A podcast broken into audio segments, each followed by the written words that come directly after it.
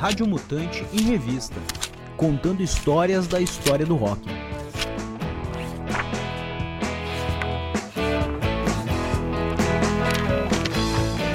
Heróis desconhecidos do rock nacional.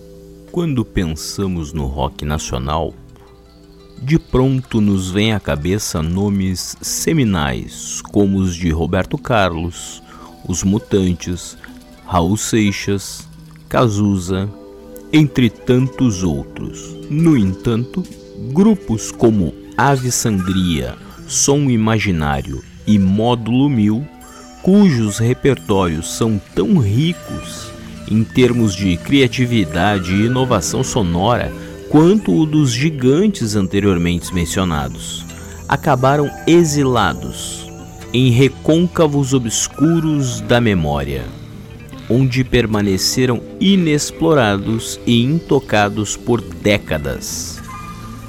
São inúmeros os motivos que levaram a esse infeliz exílio, e na maioria das vezes tão enigmáticos quanto as histórias das próprias bandas censura, autossabotagem, brigas internas e mortes trágicas e prematuras. Todas essas razões abreviaram as vidas de muitos músicos e grupos brasileiros de rock ao longo dos anos. Ave Sangria, Geórgia, A Carniceia, 1974. Local por onde se entra para o bosque das flores. Ao longo dos anos, o Ave Sangria saiu lentamente dos cantos da memória e adquiriu um status cult, criando uma devotada legião de fãs ao redor do país.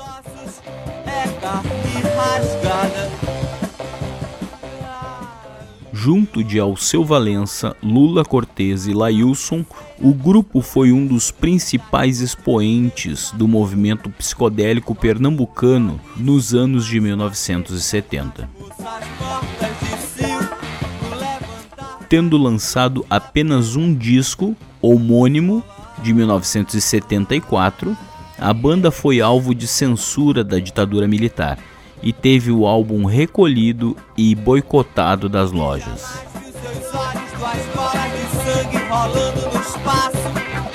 Sem logo cair nos seus braços e depois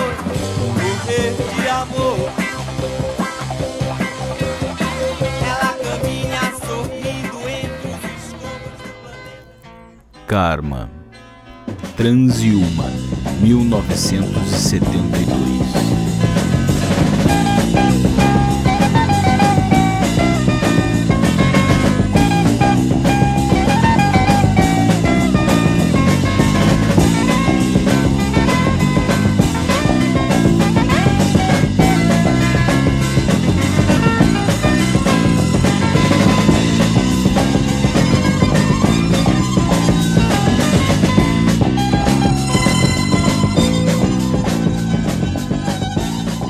Projeto mitológico de Jorge Amidem, o fundador da banda O Terço, o trio Karma nasceu dos devaneios licérgicos do guitarrista, que ficou conhecido por usar uma guitarra adaptada de três braços, com uma sonoridade progressiva e psicodélica. O grupo lançou apenas o disco antológico homônimo em 1972.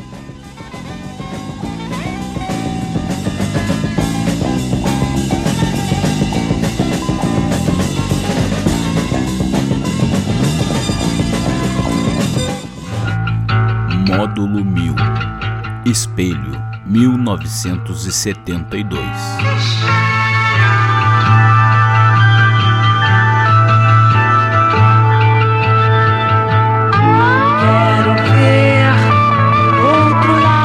Um dos expoentes do rock progressivo brasileiro, o Módulo 1000 tem o nome comumente associado à lista de discos raros e altamente procurados por colecionadores de LPs. Lançado em 1972, Não Fale com as Paredes traz guitarras densas a la Black Sabbath e longos improvisos experimentais ao estilo do Pink Floyd, dos tempos do Sid Barry. Contudo, o quarteto carioca formado por Luiz Paulo Simas nos teclados, Eduardo Leal no baixo, Daniel Cardona Romani guitarra e vocal e Candinho na bateria. Se dissolveu logo em seguida, ainda no mesmo ano. Simas e Candinho deram continuidade à carreira musical e formaram ao lado de Lulu Santos, Lobão e Fernando Gama a banda Vimana, além do novo grupo, o ex-tecladista do módulo 1000 posteriormente conceberia a famosa vinheta Plim Plim da Rede Globo.